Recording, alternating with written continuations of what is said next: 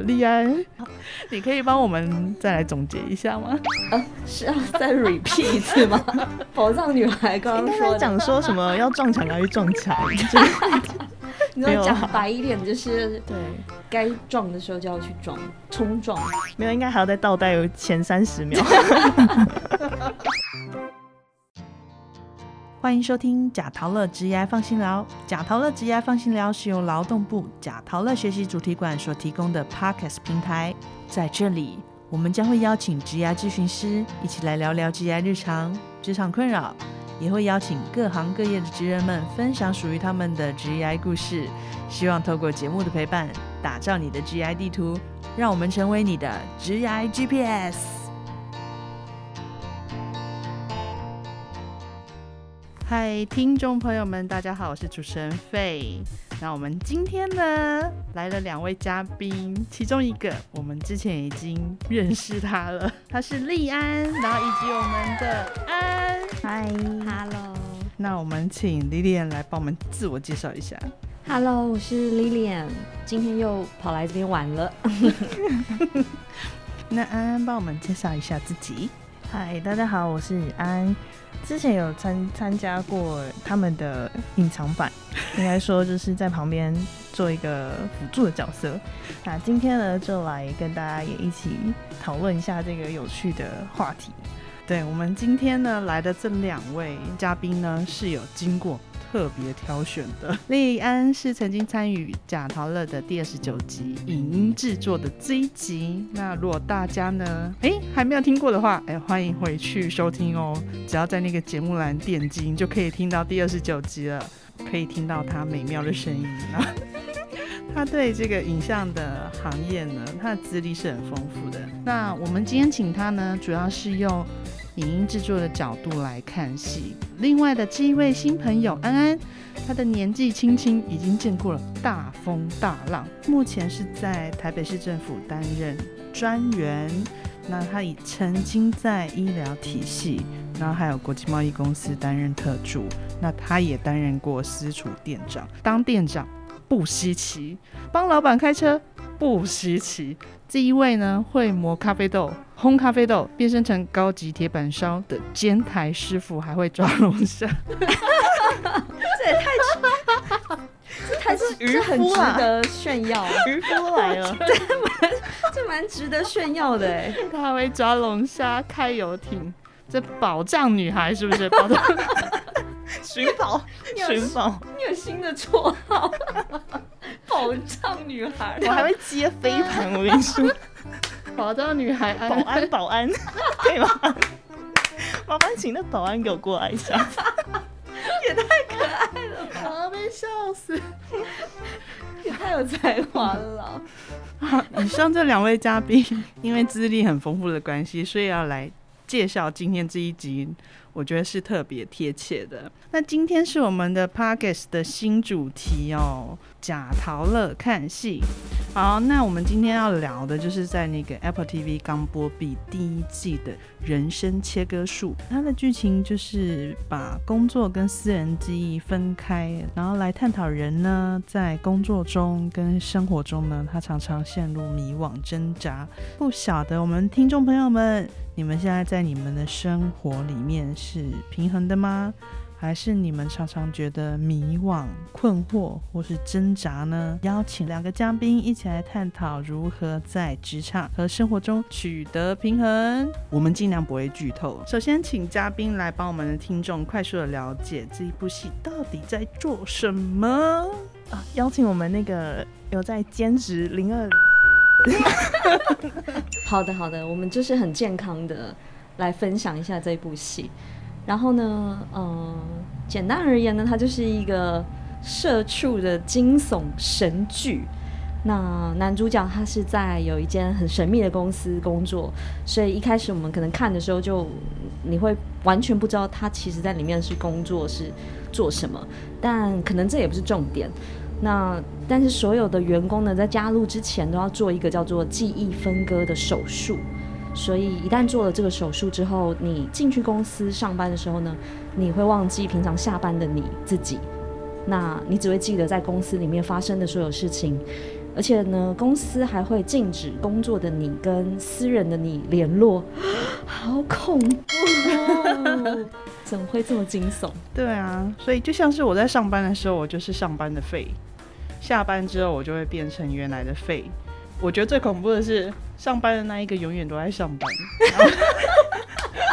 我觉得，但是下班了我会很开心，就是我永远都是嗯，又平安的度过一天了。灵魂，哦，对，就是两个不一样，等于说两个不一样的灵魂，然后你会一起共共用共用一个身体，对，好恐怖，它就是这个这个状态没错，所以我觉得它是一个蛮妙的剧，其实有点灵异哎。对啊，其实太有点太灵异，而且 你会搞不清楚，就是那。比如说，好，就像里面可能有一些剧情，就是你下班的你，我们就很开心要去玩，但你就发现，哎，我多了一些伤口，就你你完全不记得自己为什么受伤了，或者是甚至对啊，就是这就是一个很恐怖的一个点，哎，我怎么遗失一些东西，嗯的时候，这其实还蛮恐怖的。对，因为你就只能听到你的公司跟你讲说，哦，你是今天会有这个伤口，是你在处理事务机的时候被割到了。但实际上是真的是这样吗？你不会知道。嗯，真的。OK，我们等下再继续来讨论一下，有一部分的不能剧透，对，不能太剧透太多，所以就是有点想讲，又有点不想讲，所以也没也没办法讲的太仔细，又是欲拒还迎，对，欲擒故纵，欲擒故纵，就让你们自己去观赏一下这个神剧。好，那一直都在上班，跟一直下班在玩，选一个。希望是可以一直都下班再玩，但是还有钱进到自己的户头。有啊，有那个有一个上班的人帮你在赚钱。对啊，是当然还是会想要选一直都下班再玩了。所以安安也是吗？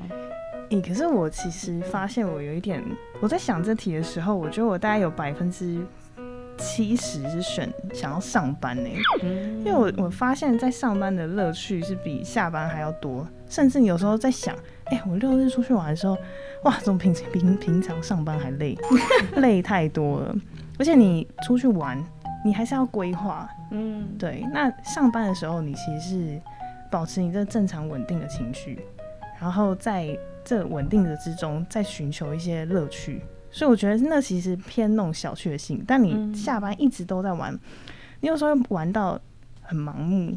哎，不知道爬山已经哦，百越我都爬完了。嗯，那接下来要做什么？对你反而没有一个方向，所以我自己是偏向，就是有点工作狂的感觉。嗯，对，所以我应该是选，也不要一直啊，好不好？就是有时候要休息一下。对，这样很好哎，就是刚好有两个人有两个不同的选择。立安就是比较放松派了啊，真的在上班也是当做在玩，对，这样会比较开心。然后我们安安他就是一个。我觉得他也是理性派的，所以是因为在上班的时候会从里面得到。的确是，除了就是上班内容本身是很乏味的啊，但你就从里面找出一些，比如说你就就是要学新的东西，你就哎看看隔壁人在做什么，看可不可以从那边偷学一点什么。虽然说偷好像有点不太好听啊，但是就说。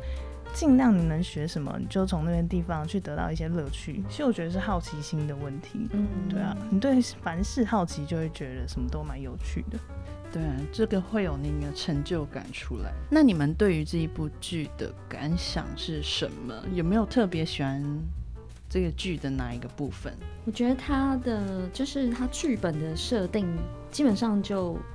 从一开始，它就走向一个蛮奇妙微妙的剧情，所以它每一集每一集，你一集一集看下去的时候，他都会去勾一些嗯让你去思考的地方。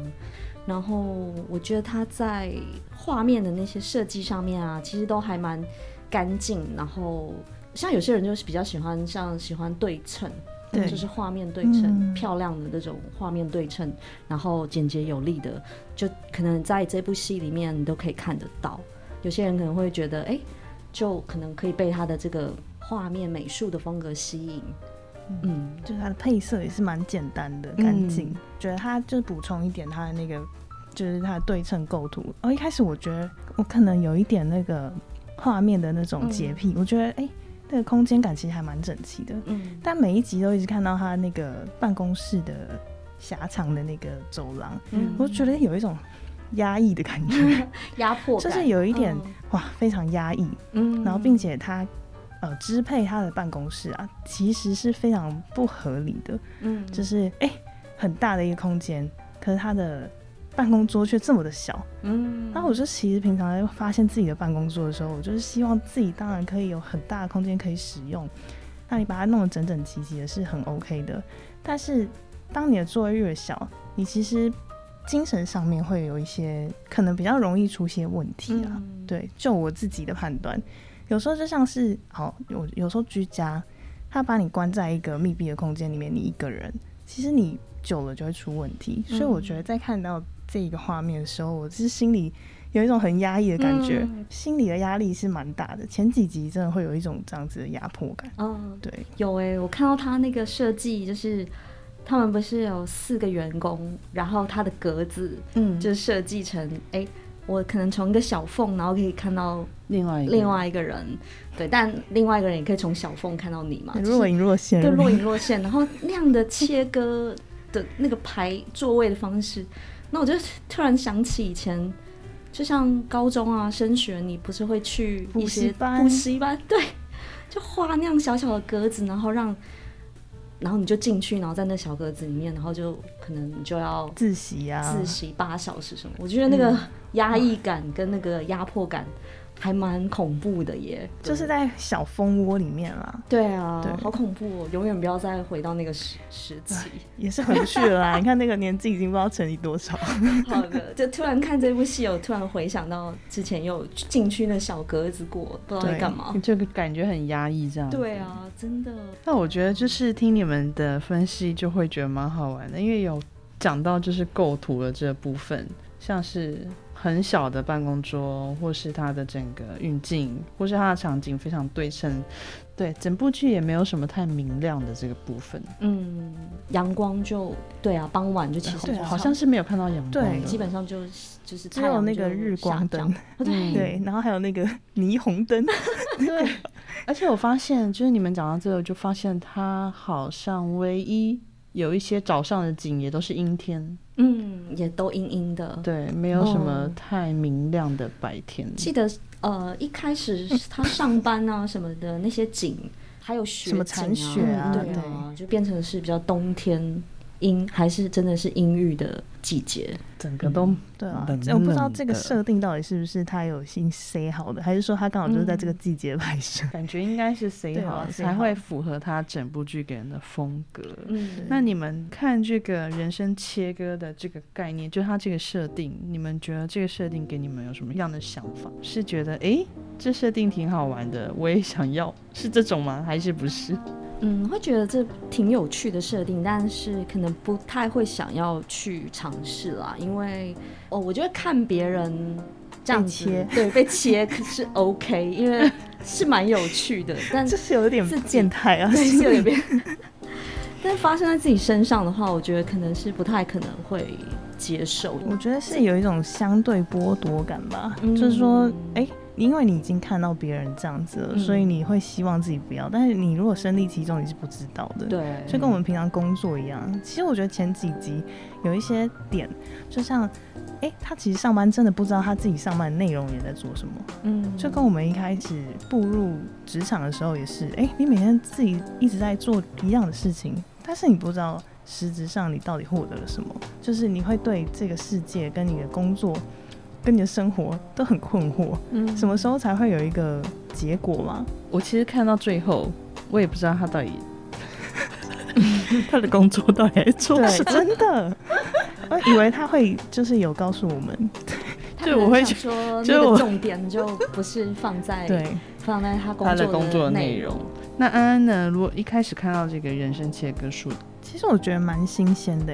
如果有这样子的体验的话，应该是比较偏向于你没有办法自己分配自己的时间的人，对你没有办法把所有事情做切割的人，所以他需要这样子的手术。嗯，对，比如说时间管理大师，他可能就不太需要这样子，他会把自己的时间安排妥当妥当的，他不用就是到点的时候就下班这样子。嗯对。所以如果有这样的手术，你会做吗？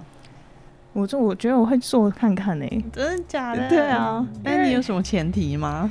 嗯我觉得一直工作的话，好像你就人生没有什么其他的，应该说困难，嗯，对你不会有任何的起伏什么的。但另外一个工呃没有在工作的人，他的生活就会蛮多彩多姿的。对我我其实就是从一个大方向去看嘛，就觉得很很多事情你应该去尝试啊。嗯，对啊，就是我我其实不太排斥当一个白老鼠啊，我只怕就是你没做过，然后会有点遗憾。嗯，对啊，那莉安呢？嗯，就里面的主角啊，他做了人生切割术之后，那理论上是说，他上班的他跟下班的他，他们就互相不干扰嘛，变成也不知道下班的自己是怎么样的情况，跟上班的自己是怎么样的情况。那就我如果做了这个手术之后呢，我可能会，比如说我就会像其中一位里面的角色一样，我就会很好奇啊，怎么会？本来现实生活中的我会让我这个上班的我去做这样子的切割术，嗯我可能就会开始在里面鬼打墙。我觉得我会是你就会变成很纠结。对对对，你属于不想要待在里面的那一个。对，就是我会变成待在里面的那个我，一定会去很好奇为什么我会做这样做这样的决定，，嗯对，为什么那背后的就是背后的故事是什么东西去让我去做这样的决定？就是我觉得我会是那个一直在鬼打墙的人。因为我觉得就是你们两个很有趣，是两个人的出发点不太一样。然后像刚刚安安讲说，他可能会动这个手术，就是他会想要尝试。然后你虽然可能也会动这个手术，可是里面的你可能会一直很纠结。但是我觉得安安好像也会出现一个纠结，反而是外面的你会有点纠结，因为你就不用工作了。对，啊，怎么可以一直不要工作呢？嗯，那不要工作，哎、那为什么别人要工作？你就会有很多这种问题。真的对但是因为因为你记得你自己早上的时候有去是去工上班作的，对对对啊，它等于就是切割掉你刚刚讲的，你觉得工作是一个蛮开心、对很稳定情绪的事，对，那你要怎么办？我觉得可能开发第二专场吧，就第二你说第三让外面的下班的你就同再去兼职对啊，斜杠，嗯，对就其实现在的年轻人也是这样吧。你可能上班，你就是做一个可以把自己养活的工作，那你下班再去做一些哦进修啊，或是第二专长，我觉得这好像还蛮常态性的。哦，所以你不会好奇说，呃，就是在上班的那个你，他是怎么赚到这一份薪水，或诶，如果这笔薪这个数字 OK 的话，养活了自己，嗯我觉得 OK 啊。哦，就是你不要，就是早上上完班之后，你嗯下班觉得很累，嗯那我可能就觉得这不太正常了，嗯因为我到底早上去做了什么事情？对，对对，就是你下班还有就是维持正常的体能，你还是可以去做任何生活你想做的事情的话，我觉得倒不是什么太大的问题。嗯，对啊，即使我呃就是赚很多钱，嗯，但我觉得我的那个好奇的部分，应该也会想要从各种方面去了解，说我到底在里面做了什么奇妙的东西，我可以赚到这么多钱，可能我会多多想了解啊。对，还是会想要知道说，就下班的我还是会很好奇说，啊，那上班的我在过怎么样的生活？我觉得其实他把就完全切开这件事情是蛮不人性的。你对另外一个自己的好奇，我觉得那一定是所有人的天性吧。你一定会想要知道你自己在干嘛，就是你在外面干嘛，或是你在里面干嘛，就是你会很自然而然想要知道。所以你们会很努力的。就是做个小纸条，跟里面那个传信嘛，就是想尽各种方式。嗯，会耶，我觉得我就会呃，好，如果是里面工作的那个我，那个工作的内容没有很吸引我的话，等于说我的那个好奇心就会转到去 做跟外面的我联系这件事情。对嗯对，就感觉它里面的设定就是呃，让那个某一个主角他就觉得，哎、我为什么要做这些是，奇妙的事挑数情字？我到底在这干嘛？对所以他好像不喜欢这件事。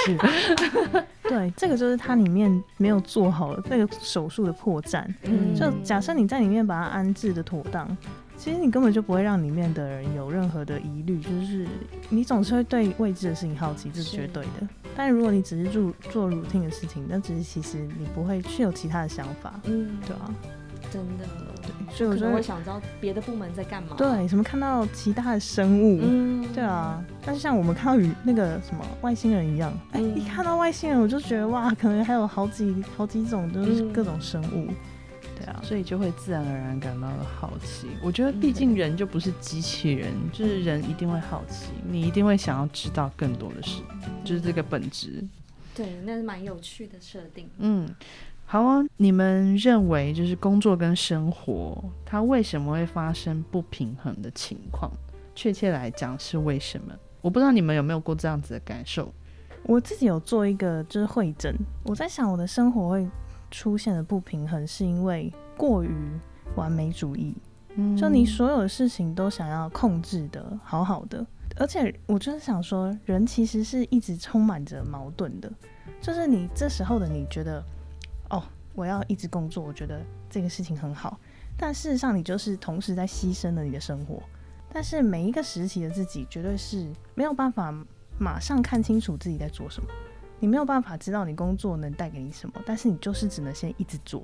嗯，对，这就是我们可能从二十岁到二十五岁，就是工作开始的时候会发生的事情。那当你发现了生活中的美妙的时候，你就会觉得，哎、天哪，我之前怎么会花那么多时间在工作？嗯对，所以你就会开始慢慢对自己的生活开始布局啊，开始布置自己的生活，怎么样可以过得比较舒服一点，稍微平衡一点。那这时候其实我觉得，大概到三十岁左右，你已经开始会分辨了，分辨怎么样子分配自己的时间。所以这样子的平衡，你是从之前的不平衡慢慢累积来的经验值，所以你已经开始知道你怎么样子去取得你工作跟生活。怎么样子可以融洽？嗯对就有时候发生不平衡的情况，可能就比如说，就是真的太过在意，嗯，就工作上的表现啊。当然，想要可以做到更好，但有的时候那个去影响那个工作，它能够达到一个怎么样的完美的地步，有时候就是不是自己可以控制的啦。对啊，所以后来其实就会经过前面的经验，然后开始就是。就告诉自己说，啊，没关系啦，其实有的时候做到八十分、九十分就好了。嗯，下班就是就赶赶快下班，对就不要再就关机了，真的就跟电脑一起被关机了。我们在这个问题里面，我接收到的是，就是如果性格中对于完美非常追求的话，就很有可能会产生不平衡，或是你还没有探索到，比如说呃生活的重要，就是一直在工作，然后我还没有去探索到，哎，生活很重要的这件事的时候，我可能还不会多想。但某一天我如果知道了，就是我已经探索到了，那我可能就会开始去尝试要把它平衡起来。那你们曾经在工作里面因为太忙，然后导致你们的生活失去平衡吗？呃，可能之前就是除了平常的正职之外，如果就又在斜杠做一些其他的工作的时候，嗯比如说六日就没有休息啊，然后六日又在投入进去工作，这个时候其实长久下来真的会蛮弹性疲乏。对对，那就会是一个蛮恐怖的状况。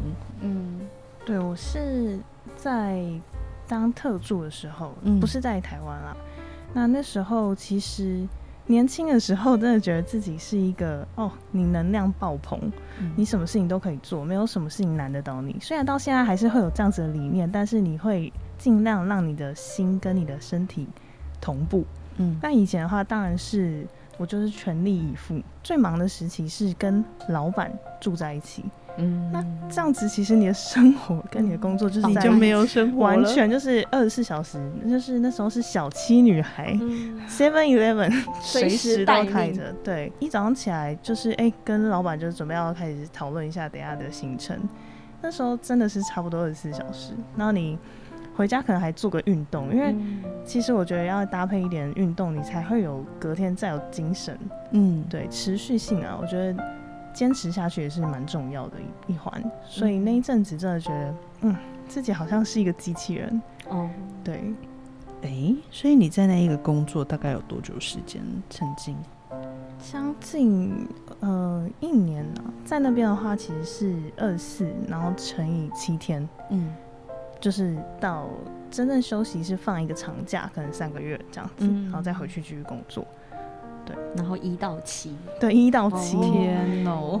哦，这个我今天有跟我的那个长官就是聊到这个 part，对，对，我们的安安还为了这一个节目。还去问他的长官，我访问一下，就是不同年龄层的人到底是怎么样看待这 这个就是状态的。嗯，就是说他认为说，我们目前的周休二日其实是有迹可循的。嗯，有时候你放假多的时候，你就会已经会忘记你的工作的状态了。为什么是做五休二？嗯，对，他说这样子的安排其实是是是人性人性的固定去支配的。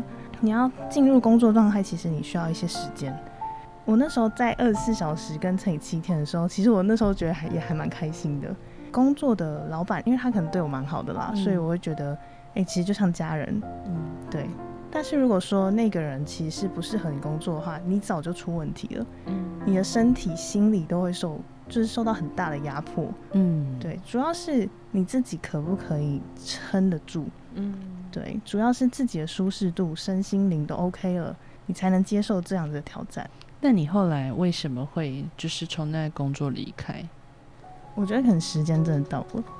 对，就是你已经感觉到现在不适合做这样子的事情了。嗯，你你知道现在的目标已经不是那种，哎，为了拼而拼，拼出了一个什么结果？没有，那个东西还不是你真的想要的东西。所以其实就是还是得回归到对自己的探索，还蛮重要的。我现在比较想要知道的是，像像刚刚安安讲的，就是你是因为了一个遇到一个什么样点，让你觉得哎，我应该停了。感觉有一些年轻人也找不到，他会像现在，尤其疫情状态下，嗯，很多的人可能毕业之后，他其实找工作不是很容易，对。然后在这种不容易的情况下。大家也不是很敢就辞职，嗯，然后我就想要问你们，遇到一个什么样的点会让你们觉得，哎，我就是该辞职了，就是去理性的看这件事，而不是为了工作而工作。对啊，其实应该是说，我应该是有发现一些迹象啊，因为其实你在一个状态里面，你是没有办法看到其他的事情的，但是。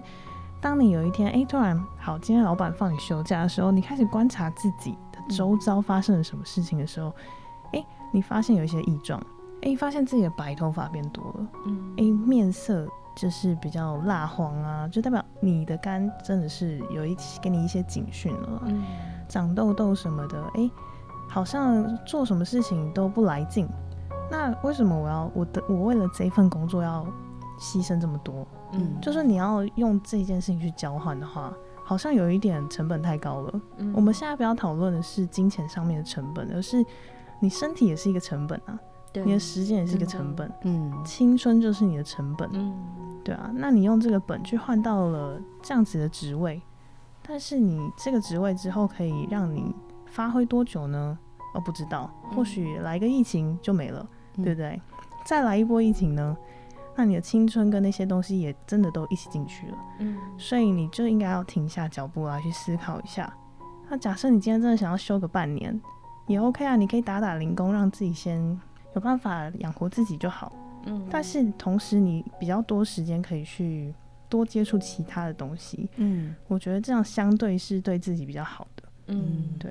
我觉得心理就是心理层面的，我们有分。心理的健康跟身体的健康嘛，嗯，那心理层面的健康被影响到了，其实我觉得那个比身体的健康，就是后面你要复原的话还要难痊愈。对，心理的部分，而且很难发现，是这个东西可能会先累积在你的一些潜意识。对啊，你可能 某一天才爆发。对啊，对。而且我觉得有一件事情很妙，是我后来发现啊，有很多公司。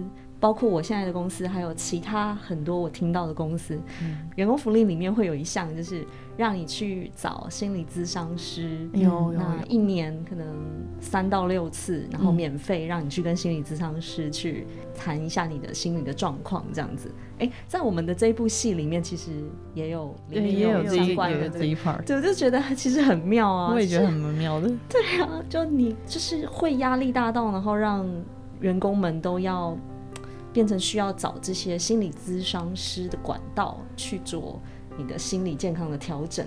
那这个部分就还蛮值得探讨的。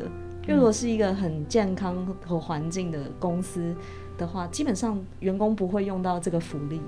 你会觉得工作这种事情，嗯，就是它必须是要你自然而然，就是我很喜欢这一个，就是我每一天都很开心我要去上班。嗯它必须要建立在你是这个状态下，你才会觉得，就是你才会健康。嗯，但如果你不是是目标共同的目目标，对，就是它会像是你很投入在做这件事，嗯但当你不是投入在做这件事的时候，或多或少你都会感觉到压力，然后很难因此而健康。就要，就要使用你的员工福利你，就要去看心理医生。对啊，对，需要一个引导者啊，因为其实像我们从小到大，你说我们有去过辅导室吗？几乎微乎其微，没有人会教我们怎么样子求救。嗯你说哦，我跌倒受伤了，哦，那个很明显，哦，我就流血了嘛。但是你心里受伤了，不能讲啊，就是很有点丢脸或什么的。你你总是会预设别人会嗯先拒绝你，或者说嘲笑你。所以我觉得还有一个很大很大的重点是，就是你不要怕错，你不要怕别人的眼光。嗯，觉得这个点会让你相对平衡一点，迈向平衡之路。你要开始就是慢慢建立这两个技能，嗯。就是说，哎、不要怕丢脸，不要怕错啊，嗯，对，然后不要怕被人家一需要看求救的时候，需要求救的时候就发出求救的一些讯讯号号。对嗯对，你就是多去跟人家聊天。哦，虽然你上班可能，哎、其实我一开始认识立安的时候，我真的以为他上班都在聊天，就是说客服啦，对做一些客户客户服务。零二零四这个部分，零二零四，就上班还兼斜杠，跟薪水小偷。一直到不同的楼层去对我想说哇这个人蛮厉害的。沟通啦，沟通的，就是发挥自己沟通的能力的部分，他分。他上班也还是要蛮多的沟通的，就是因为他有大量需要跟人接触的时候。真的 他是很擅长这个 part。也是 也是蛮需要跟心理咨商师来好好的。你本人是？吗？有在兼职？你到底是想要跟心理咨商师聊聊，还是想要认识他？哎、我后来发现，就是有一些同事啊，他们去呃，就是找心理咨商去用掉那个，扣打比如？说扣打，对。他其实 都在讲下班的事，比如说情感上面的问题。嗯，呃，然后或者是她跟她老公，就是可能婚姻方面有遇到一些什么样的问题，嗯，就是因为其实本来就没有规定说你一定要聊呃工作上工作的的事情，还是你的家庭、你的呃任何，只要会影响到你的心理层面的这个部分的话，你都可以跟咨商师聊。嗯，对啊，所以其实我觉得这是蛮有趣的状态耶，因为我就问一下我同事说，哎，你们都有去使用那个心理咨商这个福福利，那大概都聊什么？嗯，结果后来得到的答案，其实很少人聊工作。好像是这样子，没有错。如果说第一份工作，它在某个层面上面都让你还觉得算蛮有安全感的，嗯基本上就不太会有这个问题对。通常可能会是生活上出现的问题，是，会比较容易影响。哎，我又想到今天长官跟我讲了分享的嗯部分了。嗯，就是其实平衡不只有工作跟生活啦，那你生活又分切割出来很多面向，那主要是你分配出去的比例的问题。其实我们刚刚讨论的东西，其实都跟比例有非常大的相关性。嗯，怎么样说呢？像比如说刚刚立安说他们的智商，其实哎，他工作的部分其实很 OK 哦，但他家庭上面出了什么问题，他需要求救吗？那为什么会这样子呢？有些人就是因为失衡了，失衡是在各种关系上面，比如说感情，感情有什么爱情、亲情、友情。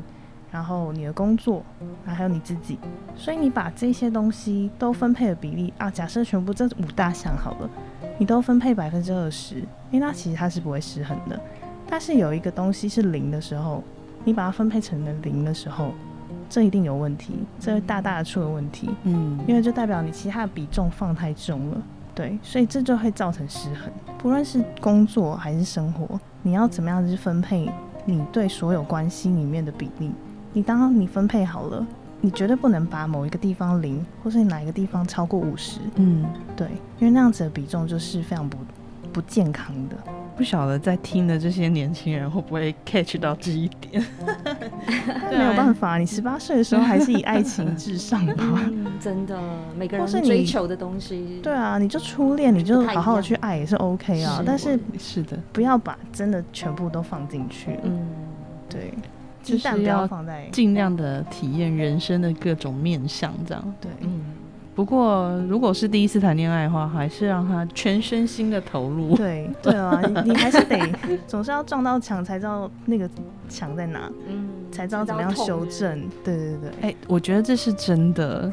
做任何事都好了，就是追梦想也是，或是拥有爱情，然后每一个每一个关系都是。如果你没有走到很深入的话，那你就只会停在那个很浅的地方，然后你就会不知道你的底在哪。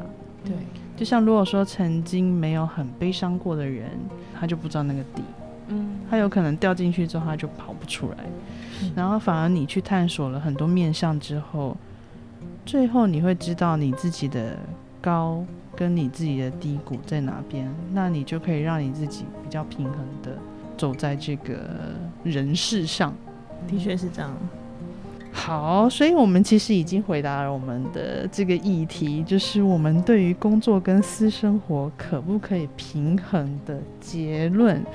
那我们现在就是老师要来考考你了，丽安。刚刚我们安安已经，我觉得刚刚安安已经讲了这个结论，你可以，你可以帮我们再来总结一下吗？是要再 repeat 一次吗？宝，宝藏女孩刚刚说讲说什么要撞墙还是撞墙？就是你要没有啊讲白一点，就是对，该撞的时候就要去撞，冲撞。没有，应该还要再倒带有前三十秒。所以安安现在对于自己的生活是满意的。我觉得还蛮不错的。嗯，对，像是平衡，我觉得平衡是一种相对的概念，它是你一种心态上面相对的概念，就是你满不满意自己的生活。嗯对那利安呢？满意自己的生活吗？嗯、目前的比例就是其实算是蛮平衡的。嗯，对啊，就是工作上的时间，然后跟下班休息的时间，其实还虽然说疫情可能有一点点稍微的影响，对，最近那个呃休息的时间好像变多了，因为你现在在家工作，对吗？对那，work from home 的时间变比较多，嗯。对啊，但我觉得也是蛮好的，多出来的时间，呃，就相对可以把工作做得更好嘛，嗯，那休息的时间也相对的充足啊，对，我觉得还蛮好的。有啊，有一个缺点啦，我们刚刚讨论的，就是说 work from home 就是要随时要接那个 Skype，哦，有的时候啦，哦因为对。它反而会变得界限很模糊。是见不到面，那可能有的时候对方比较急一点，那他就会希望说是可以立刻赶紧回联络到你嘛，嗯对啊，其实像是你的这个部分，它等于说是因为我们这个时代现在走到嗯。疫情时代的关系，所以才会变成要 working from home，、然后才会变成嗯生活的形态因此而调整。那安安呢？安安其实也是对自己生活现在是满意状态的。那你是如何一步步走到现在，让自己觉得满意的？你是怎么样做这个平衡的？嗯，我想我是一个偏向矛盾的人，每一个人都是各种不同的矛盾，然后来取得自己的平衡。就是哎、诶我总是每天都在跟自己的自己打架。我有时候觉得这样子好，有时候觉得那样子不好哦，因为我可能星座的关系啦，就是你有非常多的想法，但是你只有一个身体，你也只有二十四小时，那你要怎么样子达成平衡？你就是慢慢的去消减那些矛盾。假设工作上面，我发现我不喜欢坐在办公室，那我就试图去想想看，有没有办公室之外自己喜欢做的事情。嗯对，多方的尝试，在你觉得你自己的成本还没有那么高的时候，赶快去试，而不是到最后啊，我发现我坐办公室坐了一辈子之后，我离不开了。那个成本已经堆叠堆叠很高了。那你离开之后，你会觉得哇，我真的没有勇气离开。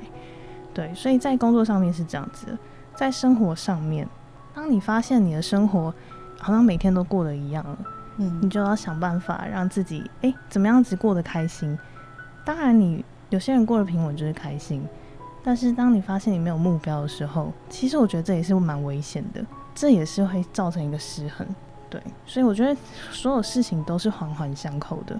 你从你的工作到你的生活，到去观察你自己的情绪，这些东西都是你要先从自己开始发掘自己。那我觉得从二十岁开始，你做的任何的决定，做的任何的选择，都是让你去慢慢的发现自己到底喜欢还是不喜欢。小时候你可能就会跟着旁边的同学，哦，他喜欢我也喜欢。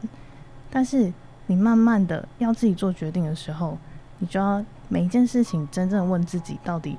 是否是真的喜欢，真心喜欢？事实上还有非常多的事情等着你去发现。对，当你发现之后，你再来去检测自己到底是不是真心喜欢。对，那个是感觉问题，这就不是理性可以操控的。嗯，对，对。所以其实刚刚在讲的这一部分，我觉得有一个点蛮重要的，我这边就想要提出来，再一次跟我们的听众说。我觉得就是在职场里面，你要让自己保有余韵，或是有那个余力。你不要怕转变，你要不断去探索。你不要害怕它转变。有一些人可能在某个职位他待了非常的久，就会遇到刚刚那个问题，就等于说。当他想要离开了，但是他不敢了，然后他就每一天只能让自己去压抑，然后去配合这个环境。那我觉得像是走到那一步的话，你就已经没有余韵了。对，所以我们大家就是要记得让自己在永远在任何时候，你都要有一个可以选择的那个余力。你要让你自己的人生或是你自己的工作呢。是可以去做选择的，你是有选择权的。这个选择权，你要一直拿在你的手上。嗯，有没有想要帮我补充的？但是就是设定一个底线吧。嗯，对对对，就是你画一个线在这里，再超过就不行了。这样真的，嗯，有人生的选择权。好，那我们今天呢？那我现在要请。安安跟我们利安呢，可以就工作跟生活的平衡，再次的给我们的听众呢说一些勉励的话。然后就觉得刚刚呃，就是菲菲刚刚做的就是总结蛮好的，真的是你其实有握有这个选择权的话，你就不会担心有什么失衡的问题。对，因为其实呃，从工作或从生活，我们都可以得到很多不一样的。呃，感受啊，然后得到不一样的成就感嘛，对啊，所以两边都平衡的时候，然后你又有选择权的时候，基本上就没有什么好去担心的。对，最后最后自己决定做一个总结，就是说，我觉得做在做任何选择之前，你必须要有一个态度跟心理啊，你的心态要准备好，就是你不要怕错，然后你要勇敢一点。对你，你面对错误，你就是勇敢一点；你面对舒适圈的转转换，勇敢一点。对啊，你不勇敢，没有人会叫你，哎，你去勇敢一点，不会吧？对啊，所以我觉得自己跟自己喊话，就是你今天要下一个决策的时候，你只要判断这件事情 OK，然后成本也 OK，那我就勇敢一点去做。对我觉得执行比你想一百次重要。嗯，对。就是去做，你不去做，它永远不会开始。对，但是你要开始，它才会有，对，才会有结果。